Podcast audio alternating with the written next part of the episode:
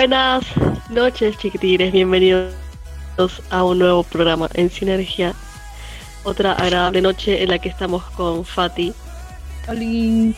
Buenas noches. Nuestro, nuestro co-conductor favorito. o al menos el mío. Ah. Y bueno. oh, basta.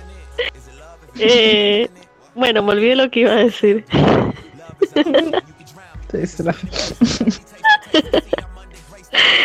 y no sé, yo, yo quiero saber si. Obviamente no me van a poder contestar, pero. Pero contéstense a ustedes mismos si se están sintiendo un poco extraños este mes, semana. Sí, yo, desde, yo desde mi punto de vista astrológico es la temporada de eclipses. Pero eso qué significa, es la temporada de llorar. Más o menos. no, es un periodo introspectivo. Eh, justo mañana quería hacer en vivo para hablar un poco sobre esto, pero intentando resumir. Es un periodo introspectivo en donde mmm, comienzan a suceder comienzas a darte cuenta de cosas que no habías querido ver, como patrones tóxicos o cosas que te negabas de alguna manera. Y esto como que comienza a, hacerte incómodo. O sea, es como que si algo que estabas dejando pasar ya no lo puedes negar. Y se te pone ahí al frente una y otra vez porque necesitas hacer algo al respecto. No sé si me dejo entender con eso. No, no, sí, sí, pero más o ah. menos eso es la temporada de crisis. Por ejemplo, eh, es muy común que en temporada de crisis relaciones tóxicas, por ejemplo, terminen, porque es como que te estás haciendo la vista gorda de algo que estaba pasando y bueno, la temporada de crisis te, hace como que darte cuenta, ¿no? Y entonces la situación llega al límite y bueno, este pasa, ¿no? O no querías ver un patrón que tenías, no sé, celos, qué sé yo, ¿no? Y bueno, igual lo estabas dejando como que por agua tibia, ¿no? Y bueno, en temporada de crisis es como que no, es que no, está ahí, ¿no? Y entonces lo ves. Se te empuja mucho a mirarlo. Esto, uh, es que esto me dejó en shock. es la temporada de crisis. No, claro que sí, claro que sí está para pensarlo porque realmente me siento así. Entonces... Sí, sí, sí, créeme, yo también. me siento como extraña y de repente me desbordan un montón de emociones. Y pienso, universo, me has abandonado. no quiero volver, no quiero volver a caer en depresión, no, por favor. Entonces estoy como, eh, con mucho estrés, con mucha ansiedad. Um, y justamente... Vamos a hablar el tema que vamos a hablar hoy, que es la ansiedad. Mm, sí, te entiendo. Que era algo que yo pensé, bueno, ya más o menos uno va dejando atrás, ¿no? Va avanzando en la vida. Y vuelve a presentarse, vuelve a presentarse. Sí, sí, vuelve a aparecer porque no está del todo sanado, ¿no? no está del todo resuelto. Entonces uno se pregunta, va, yo me pregunto, ¿no? Eh, después de respirar hondo y después de hacer todas las cosas que te dicen que hagas y no funciona, ¿qué prosigue?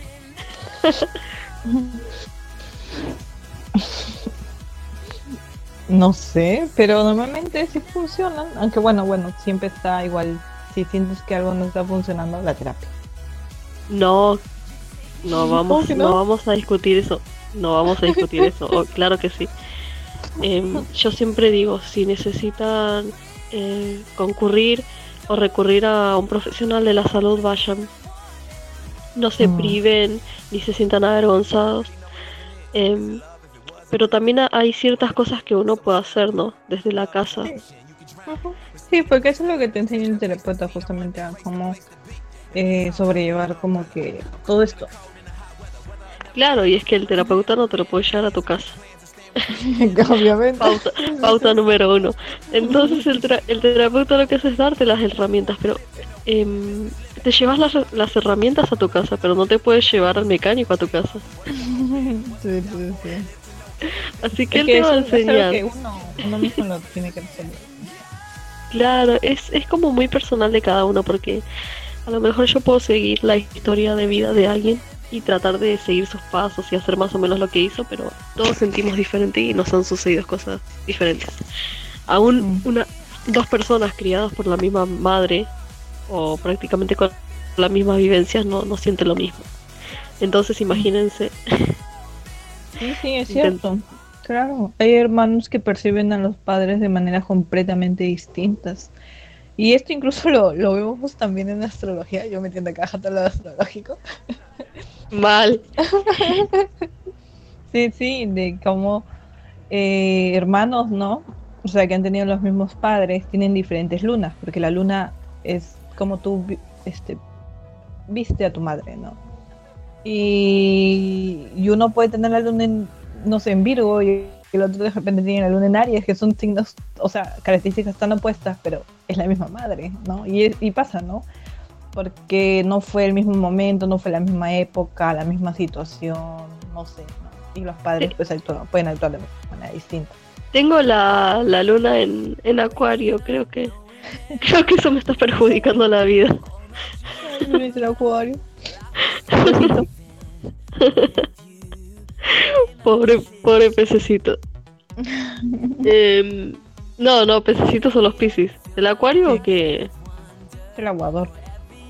Ah, sí, porque llora mucho. Así que, bueno, es como que también uno a veces va acumulando situaciones, ¿no? Eh, cargas emocionales, ¿no? Claro, cargas emocionales, pero pero no es que uno em, de una sola cosa se rebalsa, o de una sola cosa estalla, o de una sola cosa tiene un ataque de, de pánico. Uno va acumulando cosas durante años. No es como algo que te sucede en un segundo. Mm, es cierto. Entonces, em, lo que desencadena la ansiedad es este cúmulo de, de estrés o, de cosas que uno va guardando, de cosas que uno no dice. Cuando se acumula demasiado, cuando se acumula demasiado el estrés, cosas, es que tenemos tendencia a guardarnos las cosas, a, no sé, a soportar a veces demasiado estrés o, o tratar de llevar como que los problemas uno solo. Y, y ahí es cuando normalmente se, uno se sobrecarga. Y es cuando suelen haber problemas, ¿no? Trastornos mentales como depresión, ansiedad y otros. Sucede que eh, también a veces es em, complicado hablar. No, no sabe expresarse o sabe hacerlo, pero tal vez la otra persona no, no comprende, ¿no? Y mm. ahí cuando hay falta de comprensión es como es complicado poder tener una comunicación. Este es también por el tema de falta de educación, ¿no? Especialmente antes que no había ningún tipo de educación mental ni nada y no se sabía ni siquiera nada de esto. Y la gente no tenía idea, ¿no? Al menos ahora hay un poco más de información. De ya saber, ¿no? Si tienes estos síntomas puede ser depresión, si tienes estos síntomas puede ser ansiedad, ¿no? Me da, me da realmente eh, miedo buscar síntomas de cualquier cosa en Google porque me va a decir que es cáncer. Eh, si tengo depresión me va a decir que tengo cáncer de depresión. Entonces es como que uno... también hay mucha desinformación, así como apareció mucha información, también hay mucha desinformación. Se transversa. No, claro. No, y aparte uno se sugestiona también. Es que sí, uno empieza a buscar síntomas de tal y dice, ah, yo tengo esto. Sí, sí, sí, y luego te pones mil cosas, ¿no? Y es de, no, no tenías nada de eso. Por eso siempre, como decimos, el descarte es mejor que la un terapeuta. Claro, sí. Igual hay tantos terapeutas que son unos incompetentes, pero eso es tema aparte. Eh, vos sabés que a mí me sucede algo, te voy a contar a vos y a los oyentes. Ay, qué fina. Por ejemplo, em, hay veces que me dan ataques de risa, ¿no? Como reírme mucho. Y, y de repente se convierte en un ataque de llanto, pero muy desbordado. Mm, en realidad es un ataque de nervios. No, pero no es, o sea, ponele que vi un video que me hizo reír mucho. o, o, me estoy riendo mucho con alguien. Y es tanto lo, lo, que me río que me agarra una angustia que empiezo a desbordar en llanto. Y eso no es lo peor, porque no termina ahí en el llanto. Como no puedo parar, me empiezo a reír. Y después empiezo a llorar porque no puedo parar y así hasta que logre calmarme en algún momento. Vaya. No, si es que yo busqué qué, es porque yo dije, esto no puede ser normal, o sea, estar riéndome, disfrutando tanto y de repente sentir que sale también del llanto de la risa un llanto de angustia, ¿no? ¿Y qué encontraste? No, tantas cosas yo la verdad no sé. Pero he ido a especialistas y la verdad es que son los incompetentes. No, nadie te ha podido decir nada. Y nadie me quiere dar ningún diagnóstico, nadie me quiere decir. Estoy sintiendo que necesito la ayuda de, de, algo. O sea, no, no, no voy a desvalorizar el trabajo de, como te digo, hay hay profesionales entre comillas de la salud que son inoperantes, pero estoy segura que hay buenos que todavía no los encontré. Y, y también me gustaría que no sé, alguien me abra los registros acá, chicos, para ver si no estoy arrastrando alguna pena de una vida pasada. Claro. Claro, pero la terapia alternativa también es válida, en realidad te puede ayudar totalmente. Pero yo lo que pienso que puede ser, desde mi humilde opinión, humilde, que, sí, es que, y tomando en cuenta que eres Virgo con luna en Acuario, es una persona que contiene muchísimo sus emociones, o que puede llegar a contener muchas emociones. No sé cómo no hacerlo. Este, o sea, tiendes a racionalizar, tiendes a tratar de analizar eh, para no sentir. Entonces, como que esta tendencia te puede haber llevado a suprimir demasiado tus emociones durante demasiado tiempo. Entonces, cuando nosotros suprimimos emociones demasiado tiempo, las emociones se solidifican. Eh, entonces, sacar estas emociones, o sea, las emociones no desaparecen, se quedan dentro y es como si hicieran piedras. Entonces, y sacar esto al exterior duele y es pesado. Mm, no es como de, ah, me pasó. Es como si estuviese arrastrando, no sé, tristeza, enojo, de quién sabe cuándo, de quién sabe por qué, pero que todavía está como que ahí atrapado dentro de ti. Entonces pasa algo que, no sé, te puedes poner de repente muy emotiva, como en este caso la risa, no sé, algo así, ¿no? Y es como si se comenzara a jugar. Bueno, mm, es mi opinión, no, sé si realmente es en lo correcto, pero, eh, pero he visto este casos así de personas que se han guardado tanto sus emociones tanto tiempo que después no pueden llorar porque empiezan a llorar y no pueden detenerse, ¿no? Porque, porque están arrastrando, como digo, emociones de demasiado tiempo y se la han solidificado y sacar eso, como digo, es complicado. Y entonces cuando lo intentan sacar es es un desborde así bien, bien grande, ¿no? O sea, no pueden dejar de llorar y, cosas así, pero en realidad, aunque se siente muy duro, eso les está ayudando a sacarlo, porque si no, imagínate cuánto tiempo seguirías igual este, arrastrando todo eso, no, no, hay que sacarlo en algún momento.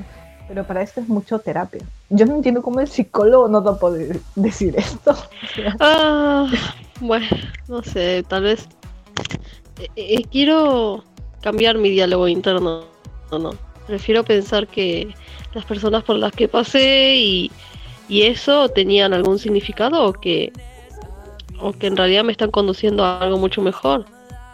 Mm.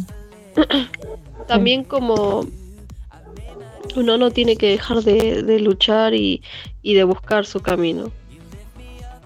Mm. Y, y también encontrar a, em, alguien que, te ayude verdaderamente a, sanar o a, entender ciertas cosas, ¿no? Pero eso no creo que uno simplemente lo haga de la noche a la mañana. Sí, a veces demoramos en encontrar un buen terapeuta. Más que nada alguien que vaya con nosotros, porque a veces no resuena, ¿no? Tienes que seguir probando hasta que haya alguien que resuene, que realmente sea tu estilo, pues, de alguna manera. Claro, y eso no es tan sencillo como eh, mando un mensaje y encuentro a la persona ideal que me va a ayudar en este camino. Puede haber casos, pero ah, no, no, no creo que sea tan sencillo y, y uno, el diálogo interno tiene que que, tratar de ser positivo y sobre todo de traer esperanza, no decir, ay, no creo que nadie me pueda ayudar, sino decir, pienso que la persona que me puede ayudar está en este mundo, pero todavía no puedo dar con ella. Claro. Es mucho más bonito, es mucho más amoroso decirse eso que decirse cosas horribles porque el mundo a veces puede ser tan cruel y lo único suave y constante podemos ser nosotros en nuestro, en nuestro interior. Mm. Sí, claro, siempre va a haber una mejor persona con la que nosotros podemos encontrar, terapeutas. A veces pasan por, este, como digo, malas experiencias o personas con las que de repente no resonamos, pero pues hay que dejarlas ir y hasta que encontremos a alguien, ¿no? Pasa con todo tipo de terapeuta, con todo tipo de médicos. Claro. Y es muy bonito eh, decirse cosas lindas a uno mismo. O sea, pues, te las puedes decir eh, no, en voz alta, tal vez porque no querés que como crazy. Pero sí decirse cosas lindas y cuando uno detecta que está diciendo cosas malas, ¿no? Eh, hay que parar eso. Porque eso, eso también es lo que... O sea, la depresión no simplemente es algo que viene y te lleva, la depresión es algo que uno permite que lo lleve. Mm. Si, yo, si yo no detengo ese diálogo tóxico interno, va a ser mucho más difícil eh, poder aplacar eso. O sea, las, las sombras no se pueden aplacar por sí solas, ni tampoco me van a dar una inyección mágica que me cure. Eh, necesito yo también decirme cosas amorosas y, ser el adulto que yo necesitaba cuando era niña. Es todo un trabajo. O sea, claro, es por un lado el trabajo de nosotros, nuestro trabajo interno de reconocer qué está pasando, de por qué, eh, qué se puede hacer al respecto, ¿no? Tomar medidas y todo esto. Y en ocasiones también tomar medicina. Es que depende mucho del caso, ¿no? Por eso cuando ya es un caso grave, sea de depresión, de ansiedad o de cualquier tipo de trastorno mental, ya se debe de ir, ¿no? Con el terapeuta. Depende, ya, este, creo que cada uno tiene que tratar de ver realmente hasta dónde lo puede manejar, ¿no? Y, y cuándo necesita realmente ya de un terapeuta. Claro, eh, a veces es, es muy difícil em, como ceder el control, ¿no? Es que uno a veces quiere tomar como todo con sus propias manos y nuestras manitos humanas son muy pequeñas. Entonces, em, hay momentos en los que uno ya con sus fuerzas de humano no puede. Y, tampoco hay que, hay, que poder, tampoco hay que presionar ni, ni hacerse callos en las manos, ¿sí? Mm. Porque, bueno, vos sabes, y creo que mis oyentes saben que yo creo en Dios. Y este Dios que nos incluye a todos. ¿Sí? A todos. Em, y creo que él no quiere que hagamos un sobreesfuerzo humano porque quiere que nosotros hagamos lo posible y que lo que sintamos que es imposible se los dejemos a él. Así que es como mucho más esperanzador pensar esto así. Y es muy amoroso y cálido. Para con el alma de uno y para con los demás. Entonces, como como una ayuda, ¿no? O sea, pensar de esta manera así. Sí, claro, ayuda a tener fe, creer en algo. Como digo, hacer tu trabajo interno porque de todas maneras vas a hacer tu parte. Solamente no, claro, siempre no ir a los extremos, ¿no? De ni hacer todo por tu cuenta solo cuando de repente necesitas ayuda, ¿no? Y está bien reconocer eso. Y tampoco depender totalmente de siempre, ¿no? De, por ejemplo, la medicina, ¿no? Porque no puedes tomar la medicina toda la vida, a menos que sea otro tipo de trastorno, ¿no? Hay trastornos que sí son más graves y sí se te medica de por vida, pero este normalmente ansiedad y depresión, por lo que sé, solamente se te da unos días, ¿no? O sea, para salir como que del cuadro, ¿no? Y de ahí se, se maneja con terapia, ¿no? Entonces de ahí es como digo, mucho, mucho trabajo interno. Entonces, este debe estar nivelado todo, ¿no? pero primero algo muy importante que vos dijiste cuando estábamos hablando de ese tema, ¿no? De, de que uno a veces deja tantas cosas eh, dentro y, y las emociones no nos enseñan cómo manejarlas. Entonces es como que uno va haciendo, como vos dijiste, como piedras en, su interior y, y luego es difícil. Em, o sea, es como cuando cocinas algo y tenés que aprovechar a lavar las cosas que usaste porque todavía está en el recipiente, no está pegado. si lo dejas para lavar y lo dejas durante días y cada vez te da más pereza porque parece que cada vez hay más cosas, eh, platos sucios juntos y cada vez está más pegado, entonces el día que tengas que hacer eso va a ser un trabajo completamente difícil que si hubieras lavado todo en el instante en el que todavía estaba caliente. por decirlo de alguna manera. es una buena analogía. No, sí, sí, no, es malo estar guardándote las emociones. Eso es lo que, porque yo, yo pienso al menos que la ansiedad no, no es algo que de repente está ahí así, sino es algo que va, siento que es muy acumulativo, muy progresivo. O sea, eh, que comienza como que un poco y después otro poco más y otro poco más y ahí es cuando normalmente se agrava o se hace crónico, ¿no? Porque ya se hace muy sucesivo, ¿no? Y entonces, este, por eso desde que ya es como que algo que ya está afectando tu vida, entonces ahí como que ya hay que tomar medidas, ¿no? porque eh, la ansiedad, como dicen los terapeutas, no es mala de por sí, es necesaria porque claro, sí es un sistema de alerta ¿no? que tenemos nosotros, que, despertamos cuando nos sentimos en peligro, ¿no? cuando sucede algo, ¿no? Y, tratamos de ayudarnos con esto para tratar de resolver ese problema, ¿no? Sea cualquier cosa, ¿no? hasta una entrevista de trabajo, ¿no? qué sé yo. ¿no? Y, y si es solamente un poquito y solamente en esa situación, está ok. Pero el problema es cuando esto ya se vuelve, como digo, más intenso, y más frecuente, ¿no? Ahí es cuando ya es, es un problema, ¿no? Ya comienza a afectar tu vida, ¿no? Igual que la depresión, ¿no? Estar triste está bien, todos nos sentimos tristes, ¿no? Pero el problema es cuando esto ya es constante y afecta, como digo, igual ya tu vida. Cuando afecta tu vida es que ya es un trastorno mental.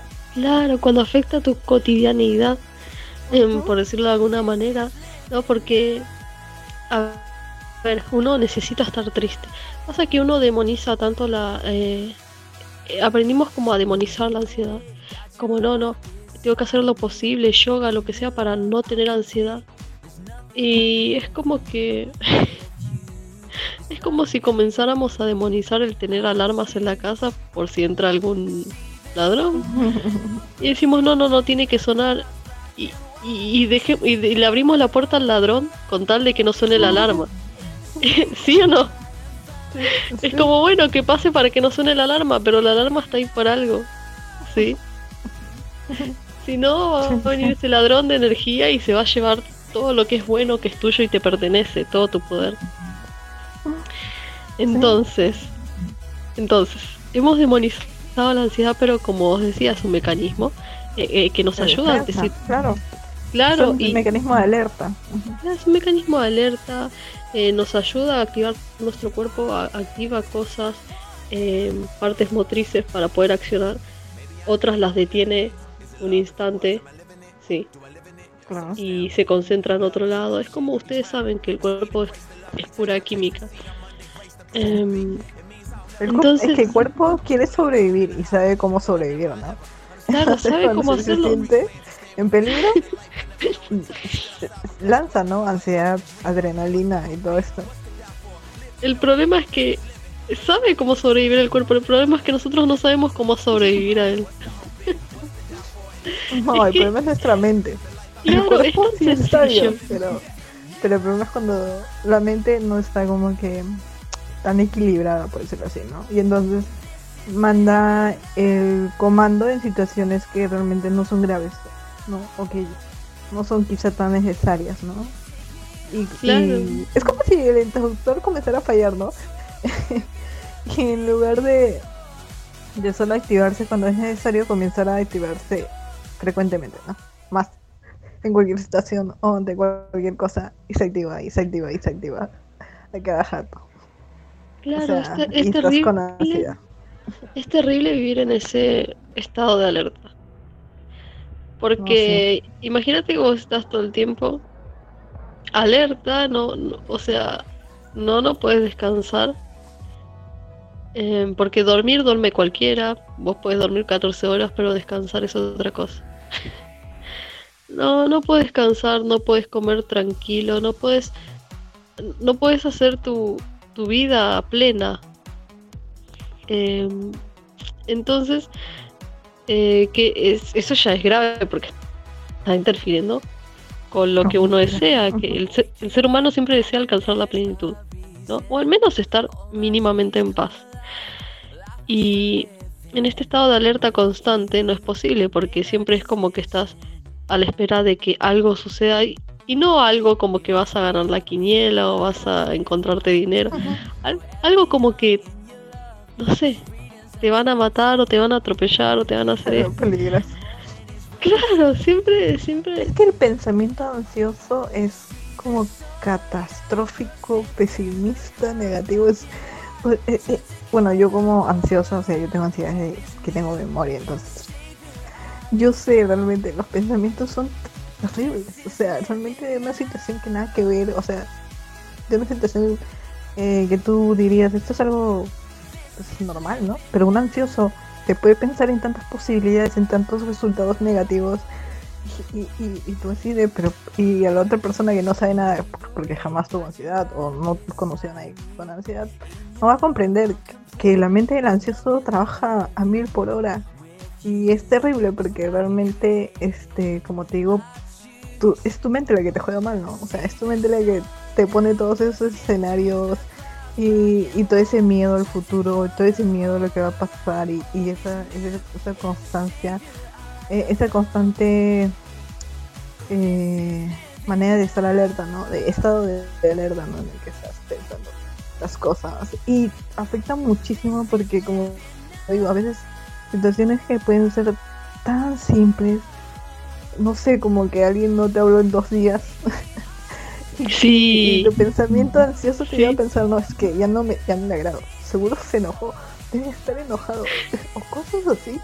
Y la otra persona quizás no está ocupado. No nos entiende la línea la otra persona. Es terrible porque a mí me pasó. me pasó un ah. millón de veces. Ah, creo que fue eh, muy reciente, no sé si fue anteayer. Resulta que yo hice una nueva amiga, ¿verdad? Y, y bueno, ella, ella es muy es como que tenemos el mismo humor, es genial. Eh, es de Alemania ella y bueno, nosotras hablamos en inglés para poder comunicarnos. Porque yo no le puedo hablar español y ella no me puede hablar en, en alemán. Ahora entiendo por qué estás practicando tu inglés. Pero cuestión, eh, no creo que no me respondió un día y yo pensé, dije algo mal o escribí algo mal o y empecé a pensar, o le pasó algo, o la mataron, o y ya yo creo que cuando le dije. te digo, los pensamientos son catastróficos realmente. Claro. Alguien nos deja de hablar y nosotros estamos así, ¿le pasó algo? Claro, o, yo dije algo malo, siempre yo dije algo malo. Y estaba con que no, dije algo malo. y no quería molestarla. Y bueno, nada, yo le expliqué después que pensé que yo había dicho algo mal y ella como, no, es que la otra persona no está en la línea uno, no, no va a comprender, es terrible. Es terrible porque si hubiese un amigo que apoyara iría así porque, no sé, pero no, no hay nadie apoyándote porque el único loco es el que está, está con ansiedad y, y nadie más sabe que pasan mil historias por su cabeza. Mil escenarios que la otra persona ni por acá, ¿no? Creo que por eso justamente uno como ansioso trata de, de, siempre dar detalles, ¿no? No sé, al menos yo creo eso. Que yo si me desaparezco o algo, me demoro en contestar a cualquier cosa, normalmente siempre trato de decir, ah, no, lo siento, estaba, no sé, cocinando, me dormí, qué sé yo, ¿no? Porque yo digo, así la otra persona se va a sentir más tranquila. o si me demoro en contestar de cosas así y trato igual de enviar si no le respondo al otro, al menos enviar cualquier mensaje como para que esa persona sepa que todo está bien, que no hay ningún problema. No, qué tierno. Es lo que me gustaría, es lo que me gustaría que hicieran conmigo, ¿no? Sí, es verdad. Justamente ahora me están llegando un montón de mensajitos. Eh, bueno, no sé si sabían, pero eh, soy influencer. Ah, re mentirosa. Nada, tira, no soy. Pero sí me hablan muchas personitas lindas. Y. Mm, ay, me olvidé lo que iba a decir. Estás muy disperso. Ah, vos, vos también, o sea, vos sos de nuestro grupo ENFP, nuestro grupo de personas agradables en, en Facebook. Bueno, viste que yo, yo publiqué algo recientemente. Ay, no lo vi, pero... pero y, y, bueno, muchas personas me están contestando eso y justamente mm. publiqué algo porque estoy así media bajoneada. Y... Y nada, es como que me quedé... Había unas, unos amigos que me estaban hablando y no les respondí, viste, y es como... No sé, Van a pensar que no le quiero responder, pero es que justo tenía que entrar a la radio. No, pero normal, o sea, si van a entender, solamente le dices, oye, está en la radio, ¿no? O sea. Sí, solamente les tengo que decir que soy famosa y, ya van a entender. Así que, bueno, a veces uno piensa, ¿no? Piensa tanto, dije algo malo, hice algo malo, le pasó algo a la otra persona. Si, si tengo muchas llamadas perdidas, olvídate que voy a pensar. No sé. Algo terrible. Sí, otra vez, hablando de esto, una anécdota, que mi prima se fue a hacer compras y, y estaba en un lugar en donde no tenía señal y entonces no me contestó el teléfono por más de una hora y mis mensajes no le llegaban al WhatsApp. Y te juro que pensé, ¿qué pasó algo? Le robaron el teléfono. Yo decía, lo peor cuando pasa eso. Y yo decía, le robaron el teléfono porque mis mensajes no llegaban. O sea, otra cosa es que, bueno, los mensajes lleguen y yo digo, bueno, debe estar ocupada con las compras, ¿no? Pero mis mensajes no llegaban. Y entonces yo decía, ay no, no me digas, le robaron. Se le, se le cayó el teléfono de algún lado. O le habrá pasado algo. Y se desapareció por, por hora y media, no sé, así. Claro, pero nunca. así de, ah, no, lo siento, estaba en el sótano. Y yo, ah, ok. y así de, ah, pero nunca que se le acabó el crédito o que, o que no llegaba la señal, no, no. Siempre tiene que ser algo catastrófico, algo... Ah, no sé, es que, es que el ansioso, el ansioso crónico hace tantas historias catastróficas que podría estar en Hollywood. Pero es tan ansioso que ni llegaría a Hollywood, o sea. Sí, y, y, y o sea, son pensamientos súper pesimistas siempre. Yo me sorprendo porque a veces pasan cosas que, te digo en serio que son, deben ser super X y que yo ya me y que yo ya pensé, no es que no me quiere, es que es que no es que a mí también, es que yo pienso lo mismo, o sea, pienso no no sé si oh. me odia, pero no le no le agrado tanto o no me quiere o y así. Y es terrible. Lo que pasa es que nosotros sobrepensamos sobreanalizamos. Porque como te digo, justamente el problema del ansioso es que la mente le va demasiado rápido. Entonces, de, de algo que debería ser un pensamiento pequeño, lo hace muy grande, sobrepiensa, sobrepiensa. Comienza a pensar mil escenarios y comienza a él, mismo, se responde y comienza a decirse mil cosas, Por eso cuando uno trabaja la ansiedad, eh, algo que te dice mucho el terapeuta es que racionalices un poco esto, que te preguntes si eh, qué tantas posibilidades hay de que esto sea real o no sea real o que tú te lo estés imaginando, ¿no? Y, eso es algo que yo también trato de hacer, ¿no? A ver, ok, estoy pensando esto, esto, esto, esto, ¿no? Entonces, realmente, ¿cuántas posibilidades hay de que esto suceda, no suceda? O también este, pensamos mucho el tema del miedo, ¿no? Porque, eh, por ejemplo, los ansiosos crónicos o las personas que tienen mucha ansiedad, como nosotros, pueden desarrollar también ataques de pánico o ataques de ansiedad, ¿no? Que son las crisis que tenemos, que pueden dar en cualquier momento. Y estas crisis se dan porque nosotros sentimos que estamos en peligro, pero es un pero para nosotros es un peligro letal, ¿no? Que se puede dar, como digo, en cualquier momento, en cualquier situación. Una vez me dio incluso estando de viaje en Colombia, de vacaciones, caminando en la calle. O sea, creo que ha sido el ataque de pánico más inoportuno que he tenido en mi vida. Sí, tenía que llegar al hotel y estaba muchas cuadras y yo decía, ¿cómo demonios llego? o sea, fue terrible realmente. Qué feo. A mí lo que me sucede, que no sé si será por la ansiedad o qué, pero tengo a veces episodios de despersonalización. Y para los que no están asociados con esta palabra y no la conocen, es terrible, pero es como sentirte... Voy a más o menos tratar de explicar, pero te sentís como... Como drogado. Si estuvieras loca. O sea, como si no estuvieras en la realidad y, y simplemente te sentís muy lejos de la realidad, pero estando en ella. Es como estar en una burbuja y yo cuando estoy en esos momentos siento que todo lo que pienso es como que todos lo pueden escuchar. Es horrible. Entonces yo estoy pensando, no, tranquila, no pasa nada, no pasa nada.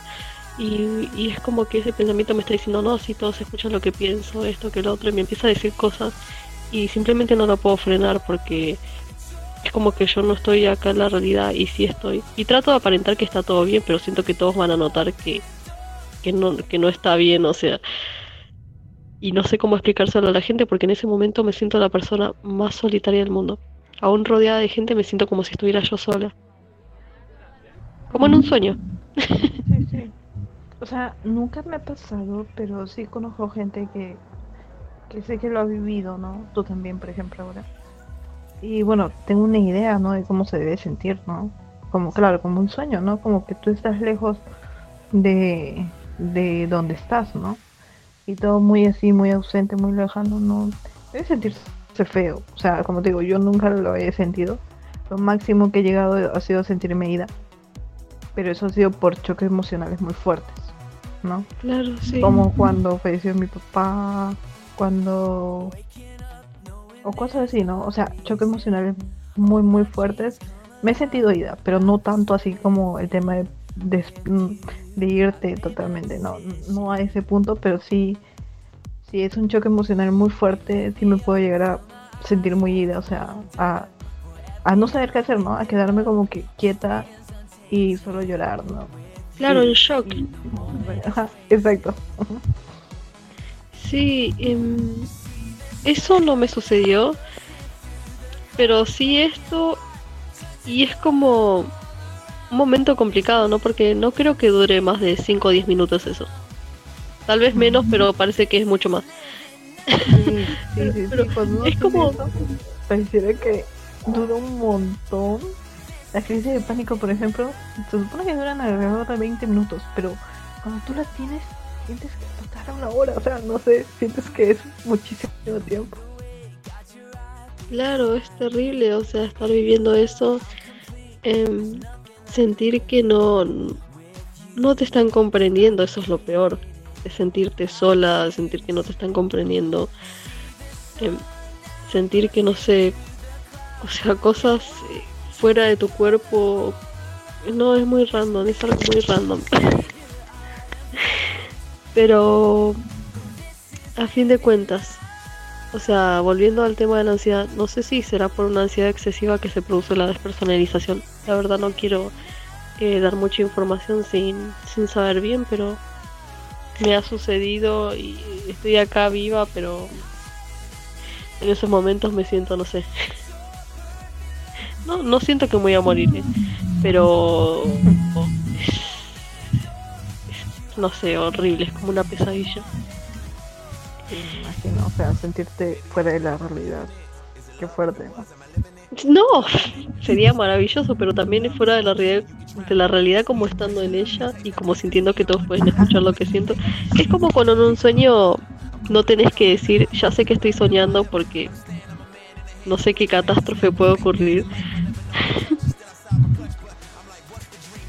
Entonces es algo así, ¿no?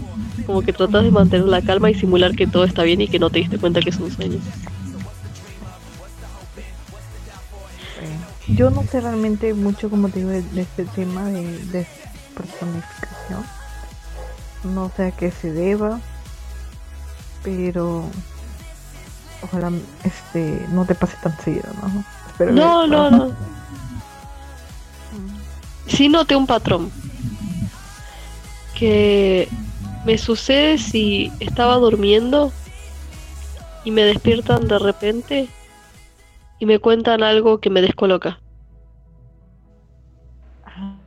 No sé, por ejemplo, para contarte algo extraño. Por ejemplo, que me despierten y me digan, eh, no sé, murió, qué sé yo, alguien, alguien cercano. ¿Cómo eso? Pero es una manera de decir, pero a veces me han despertado o muy repentinamente o vinieron enojados a despertarme y a decirme algo y como que en ese momento me agarran ataques porque yo me bloqueo y no entiendo. Porque claro, recién acaba de despertar mi cerebro. Sí, sí, puede estar relacionado con eso. Pero no es bueno despertar a las personas de manera brusca. Mm, una vez me pasó, por ejemplo, un caso aislado, o sea, me pasó una sola vez, pero que yo desperté eh, o sea, yo no recuerdo en qué momento desperté exactamente, pero yo lo único que recuerdo es que yo me fui a dormir y luego en algún punto de la madrugada comienzo a gritar, pero es, como si mi conciencia empezara como que poco a poco y lo primero que siento es como que, que alguien grita o que o algo así y, y, y todo está negro y solamente comienzo a escuchar la voz. Eso me pasó hace años. Y, y luego, poco a poco comienzo a escuchar más la voz y como que fueron segundos, ¿no? Y luego de repente comienzo a, a ver un lugar y luego este poco a poco me doy cuenta de que soy yo y que estoy en el cuarto, que estoy parada junto a mi prima, justamente yo dormía con ella y que ella me está dejando los hombros y me está llamando por mi nombre. Ah. Y, y, poco a poco yo voy reaccionando, ¿no? Y, me doy cuenta y digo, ¿qué pasó? y, me quedé súper sacada de onda y súper choqueada y no, entendía qué había pasado. Y yo creo que tu prima menos.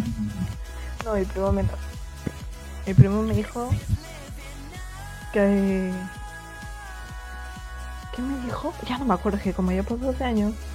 Pero me dijo de que, de que de repente me senté y comencé a gritar, algo así. Y entonces ella se despierta y va conmigo, ¿no? Y, y, me, y, me, y me comienza a llamar por mi nombre, ¿no? Y bueno, ella me dice, ¿no? De que seguro un tema de eh, sonambulismo o algo por el estilo, ¿no? Y como por eso no se debe despertar a las personas de golpe, no sé. No, vaina así. Los nombres no se les despierta. Creo que es una buena razón para eso.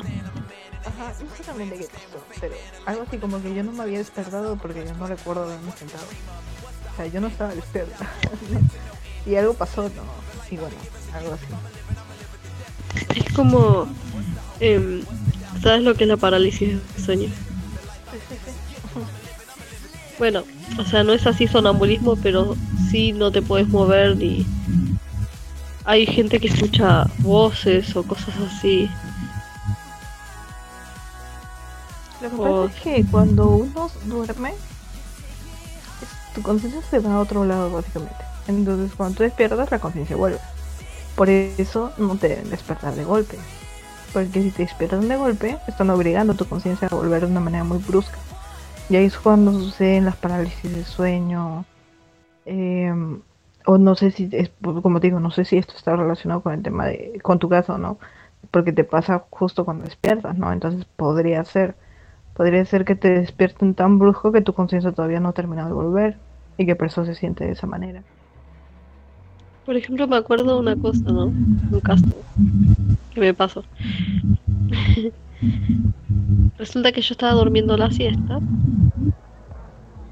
y en eso me llaman a mi puerta y, y no sé quién era que me avisa que, que me estaba buscando una amiga, ¿no?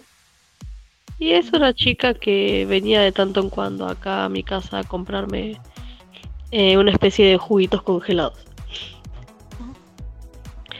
Y la chica, o sea, yo recién me despertaba, quiero aclarar eso. Y la chica medio con los ojos llorosos me dice que la habían un auto la había estado siguiendo. Como que la estaban intentando secuestrar. Entonces, imagínate esta situación. Yo apenas me despierto y esta chica me, me dice si por favor la dejo pasar. O sea, una chica que con la que no hable mucho me pide si la dejo entrar a mi casa. ¿Entendés?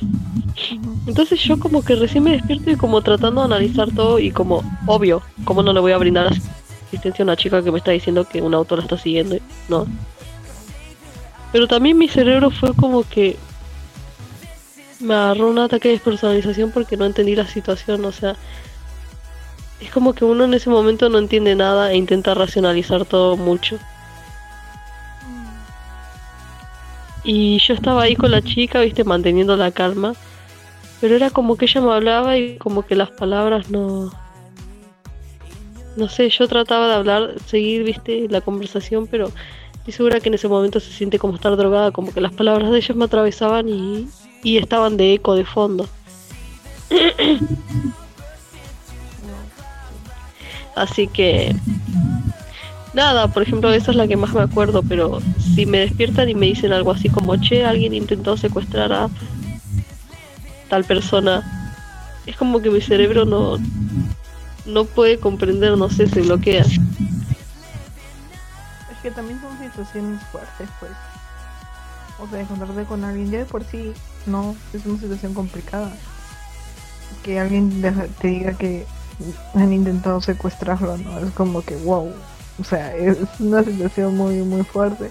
Y que encima, como digo, te estés despertando, ¿no? Es, es mucho choque con la realidad.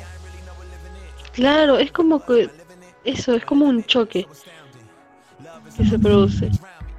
Entonces es como que no lo puedo manejar. Sí, debe ser bastante complicado. Espero que no tengas que pasar por ese tipo de situaciones. Ay, no, por favor. Espero que nunca más porque es horrible cada vez que pasa. Sí, sí, las cosas que se ven alrededor nos pueden llegar a afectar mucho. Las situaciones de, de como que de estar mucho bajo estrés son normalmente lo que están todo esto, ¿no? Ataques de pánico, ataques de nervios, de repente incluso la despersonificación y todo eso, ¿no? Entonces, y y creo que es entendible porque después de todo somos humanos, ¿no? O sea, hay cosas que de repente son muy fuertes para nosotros, ¿no? Y, y nuestra mente pues no puede de repente con eso, ¿no? Y es cuando sucede, ¿no? Es cuando viene el ataque de pánico, el ataque de nervios, la crisis, etc, etc, etc, ¿no? Entonces, eh, lo que te enseña normalmente el terapeuta, como menciono, es a tratar de manejar pues toda esta situación que es lo que yo he venido trabajando muchísimo a través de todos estos años a cómo trabajar el tema de la ansiedad, porque como digo, yo tengo ansiedad desde que tengo memoria. Ni siquiera recuerdo cuándo fue que comenzó. No recuerdo. Otro síntoma de la ansiedad. No recuerdo cuál fue mi primer ataque de pánico, porque era niña. Entonces, no sé. No tengo idea de qué lo ocasionó, no tengo idea de cómo comenzó, no tengo idea de nada de eso, ¿no? Entonces es algo con lo que he tenido que lidiar básicamente toda mi vida. Entonces, como que quiero o no, he tenido que aprender a lidiar con esto. A manejarlo, a, bueno, no, tratar de hacer algo al respecto porque si no, la ansiedad controla tu vida. Igual que la depresión, igual que cualquier trastorno mental, ¿no? Claro. Y al final terminamos hablando de todo esto porque creo que está todo relacionado. O sea, la ansiedad, el estrés, la depresión, los ataques de pánico, es como van de la manito todos, son como mejores amigos. Cuando no vas resolviendo las cosas es como que se van agravando y se van transformando en peor. hay mucho trabajo por hacer. Claro, claro que sí, pero yo no lo voy a hacer. Así que me voy a dormir. La conductora de la radio autoayuda diciendo esto terrible. Pero miren, por ejemplo, para el tema de los ataques de pánico, yo los manejo así y ya tengo, bueno, como digo, más de un año sin ataques de pánico. Para mí eso es todo récord realmente porque... Muy bien, te felicito. porque yo llegué al punto en donde mi ansiedad se. Yo tenía ataques de pánico diario. Eso fue en el 2019, cuando yo estaba pasando por una situación muy difícil. Eh, en donde me sentí terriblemente sola y me sentía que no tenía, no había solución y todo esto, ¿no? Estaba con depresión y bueno, mi, ansiedad, y mi ansiedad pues voló, o sea, se súper desbordó y comencé a tener ataques de pánico casi diario, como digo, ¿no? Y en ese entonces no los podía manejar porque los ataques de pánico, para los que nunca han tenido uno, son horribles.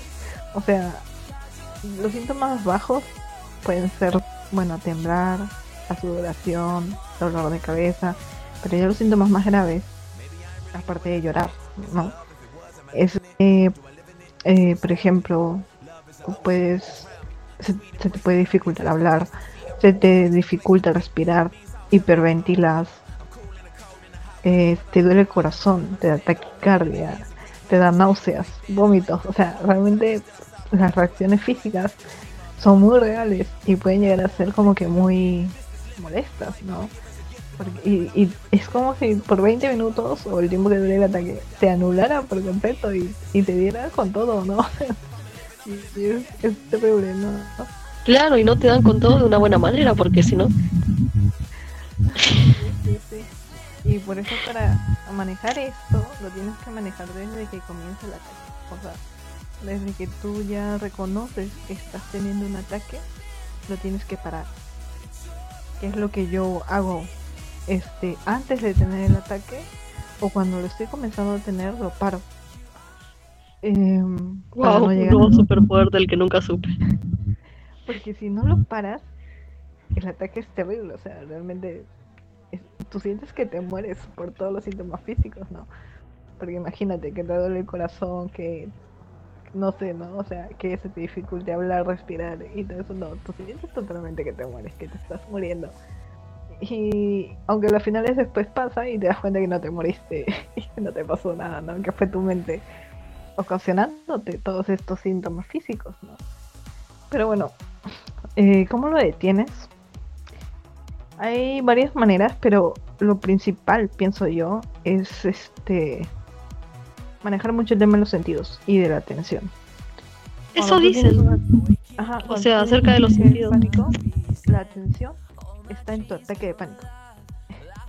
o sea, ni bien comienzas a tener los síntomas, entras en una angustia terrible y, y todos los síntomas se, desatan en cadena, ¿no? Y tú lo sientes y solamente piensas en los síntomas y te mueres ahí en un rincón. Entonces, lo que hago cuando siento que tengo un ataque de pánico es me siento, trato de comenzar a respirar. Eh, si puedo llamo a alguien, que fue algo que hice por ejemplo cuando yo estaba en México. A mí me ayudó mucho. Sí, sí, sí. Y sentía que no podía ya manejar tanto las crisis. Una vez, por ejemplo, llamé a un amigo. y, pobre mi amigo porque mi amigo no entendía nada de lo que pasaba y me miraba así de esto así. Y yo así de, sí, sí, sí, sí. Y, yo sí, sí, por favor, hablemos de cualquier cosa, ¿no? Porque mis sentidos estaban en esa persona, ¿no? Y eso es lo que ayuda. Cuando tú tienes un ataque de pánico, te tienes que olvidar por completo de que lo estás teniendo. Haz cualquier cosa, pero tus sentidos tienen que estar en otra cosa. Haz un peluche, cuenta hasta 100, habla con alguien, que alguien te dé un abrazo, este, cual, o sea, esos 20 minutos que va a durar el ataque, podría durar el ataque, hasta que te asegures de que ya pasó, ¿no? Tienes que hacer cualquier cosa, tienes que detener a tu mente. No puedes dejar que tu mente recuerde que tienes un ataque. Claro, hay que guiarla, hay que guiarla hacia otro, el foco hacia otro lado. entonces, exacto, entonces giras la atención a cualquier otro lado. A mí algo que me sirve mucho es hablar con alguien, pero bueno, no siempre puedes llamar a alguien de la nada Claro. Oye, tengo un ataque de pánico. Yo, por ejemplo, sentía mucho que molestaba a la otra persona, entonces dejé de hacerlo, ¿no? Dejé de llamar a personas.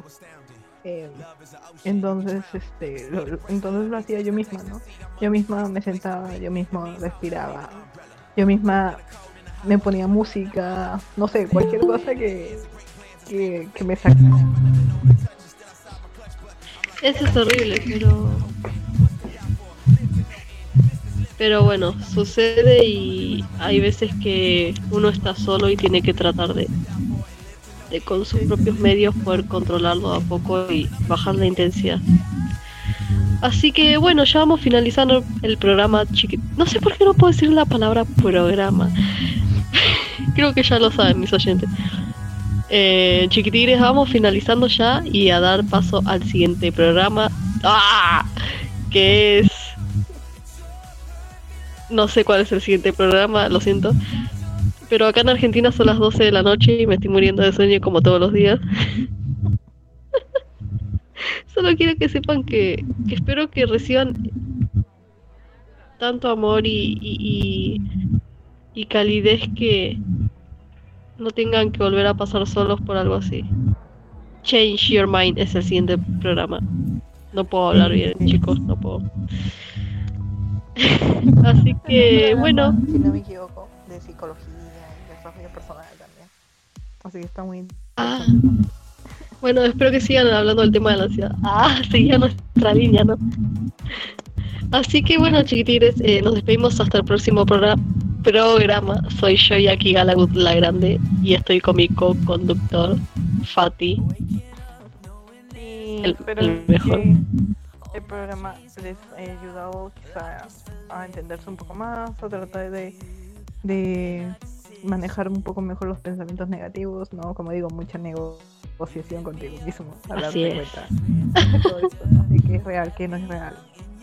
No, y cuando tengas un ataque de pánico, como digo, tu atención en cualquier otra cosa, ¿no? necesitas poner los sentidos a trabajar.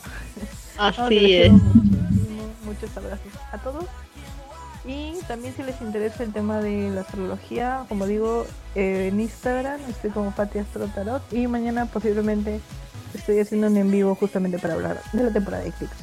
Así que Sigan escuchando Radio Conexión Latam y nos vemos en el próximo programa. Gracias Pati.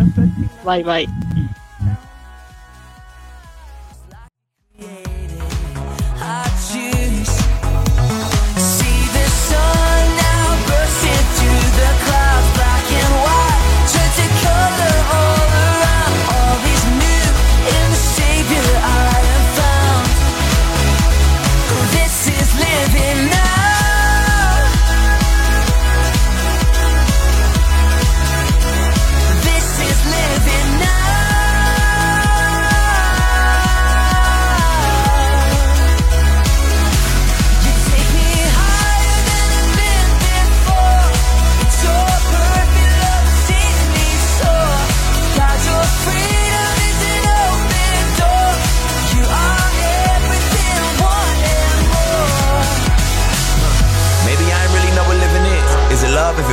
Living it? What? Do I live in it? So astounding.